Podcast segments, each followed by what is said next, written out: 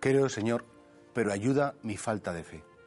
Claro, a veces pensamos que la fe tiene que ser perfecta, completa, y como somos débiles en todas las dimensiones de nuestra vida, también somos débiles en la dimensión de la fe.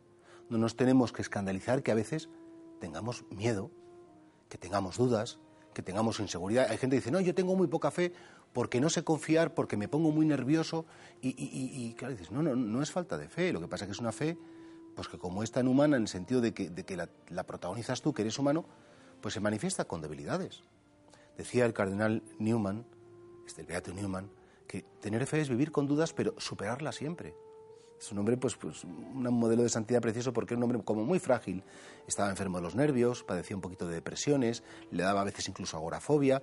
Y sin embargo, qué bonito porque él seguía confiando desde su debilidad. No te escandalices de ti mismo si a veces tienes miedo. No, pero es que soy creyente, debería no tener miedo. Si el miedo es libre, el miedo sale solo. Lo bonito es que tus miedos no te gobiernen. No te escandalices de ti mismo si a veces tienes muchas dudas. ¿Será verdad? ¿No será verdad? Eh, eh, ¿Habrá después? ¿No habrá después? Nos pasa a todos. Eso creo que es una cosa como tan humana, tan normal, que bueno, ahí viene el Señor en nuestra ayuda. Cuando realmente decimos, Señor, creo, es lo que le dice este, este personaje al Señor. Señor, yo creo, pero ayuda mi falta de fe. Tengo una fe todavía pues imperfecta, una fe frágil.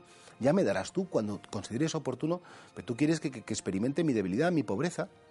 Y por tanto, ahí no caigas en falsos perfeccionismos que te van a, hacer creer que solo eres agradable a Dios cuando tu confianza es tan plena así. Esas son las imágenes que a veces hemos escuchado de los mártires, de los santos, que eran personas que tienen una fe tan inquebrantable. Hombre, están un poco idealizados.